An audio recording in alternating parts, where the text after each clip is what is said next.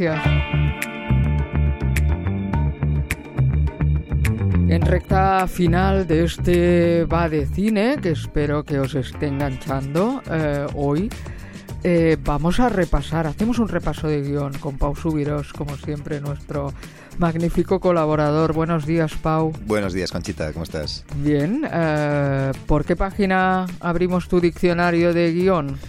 Pues mira, yo hoy os propongo que la abramos por la E de empatía, ¿no? que es esa, esa capacidad maravillosa ¿no? que tenemos pues todas las personas de, comprender y compartir, ¿no? Hasta cierto punto las emociones y los sentimientos de, los demás, ¿no?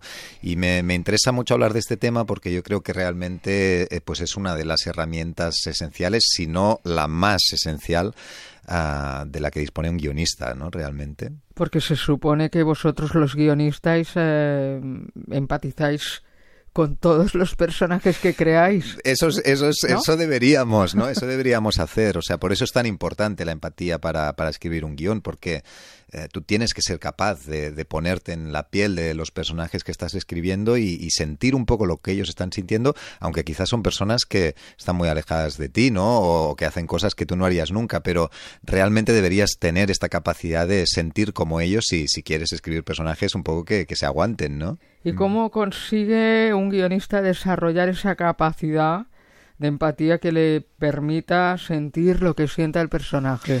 Bueno, pues justamente escribiendo guiones, yo pienso. Es que aquí lo bonito es que, es que la empatía es necesaria ¿no? para, para un guionista, para hacer su trabajo, pero justamente el hecho de escribir guiones es una maravillosa forma de desarrollarla ¿no? y de ponerla en práctica, la, la empatía. ¿no? Entonces es como un, una vía de doble dirección. Tú necesitas ser empático, pero es que el propio trabajo de, de escribir guiones te, te proporciona, digamos, una, un, un, entrenamiento maravilloso para, para desarrollar esa capacidad. ¿no?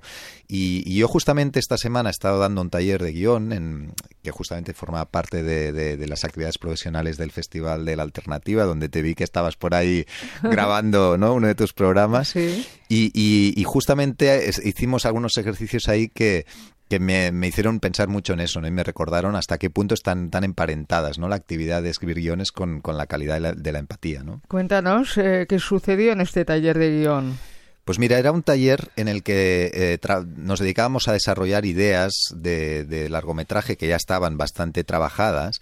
entonces había una, directora guionista que tenía un proyecto maravilloso que yo pienso que va a dar lugar a, una película muy buena, ah, cuyo tema era las peleas y, eso, esos casi linchamientos que a veces se producen en, las redes sociales. ¿no? Entonces ella partía de, de un caso real Ah, que desencadenó uno de estos linchamientos y que después, bueno, fue dando muchos giros, se fue complicando, ¿no? Y entonces propició un poco que los que al inicio eran un poco los verdugos de, este linchamiento pasaron a ser un poco las víctimas. Eh, la cosa se complicó y había realmente muchos colectivos ahí implicados en conflicto y las personas que de alguna forma lideraban o, representaban cada uno de estos colectivos, pues durante muchos días estuvieron realmente viviendo a la merced de, del viento que esa semana pues estuviera soplando en, en, Twitter o en Facebook y realmente en muchos mm. casos sus vidas Mm, dieron como grandes vuelcos ¿no? a raíz de las oleadas de indignación que, iban recorriendo las redes en relación a este caso. ¿no? Entonces, en el taller eh, trabajamos un poco cuál, de qué manera contar mejor la historia y sobre todo cuál era el mejor punto de vista desde el que contar la historia. ¿no?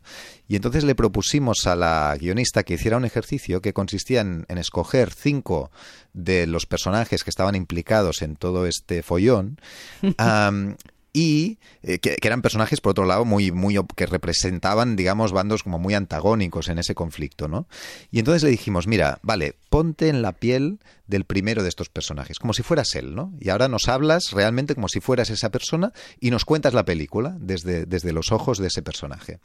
Y lo hizo, ¿no? Nos contó la película a los ocho o diez personas que estábamos ahí. Entonces, cuando terminó, dijimos, vale, ahora te pones en la piel del siguiente personaje, ¿no? Que era el, el, enemigo número uno del, del, anterior, ¿no?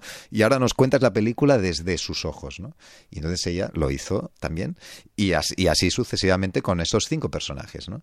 Y entonces, claro, ¿qué ocurría? Que realmente cada vez nos contaba una película distinta, ¿no? Porque, claro, en función de en qué punto de vista te situabas, la cosa cambiaba mucho. Pero es que además ocurrió eh, eso que fue realmente lo, malo para mí más mágico, que es que nos, los que la estábamos escuchando fuimos empatizando ah, sucesivamente con cada uno de esos personajes, a pesar de que parecía imposible, porque realmente cada uno de ellos representaba intereses y perfiles como muy antagónicos, y además es que algunos de ellos representaban algo que que parecía imposible, ¿no? Que pudiéramos llegar de alguna forma a comprenderlos, pero cuando ella se ponía en la piel de esa persona, te hablaba como él y, te daba todo su contexto y tú realmente te situabas en la mente de esa persona, pues sí podías llegar a, hacer ese ejercicio empático de comprenderlo, ¿no? Entonces a mí toda esta experiencia realmente me hizo pensar mucho en este gran contraste entre el mundo de las redes que que, fomentan tanto, pues, pues justamente la falta de empatía, ¿no? Muchas veces.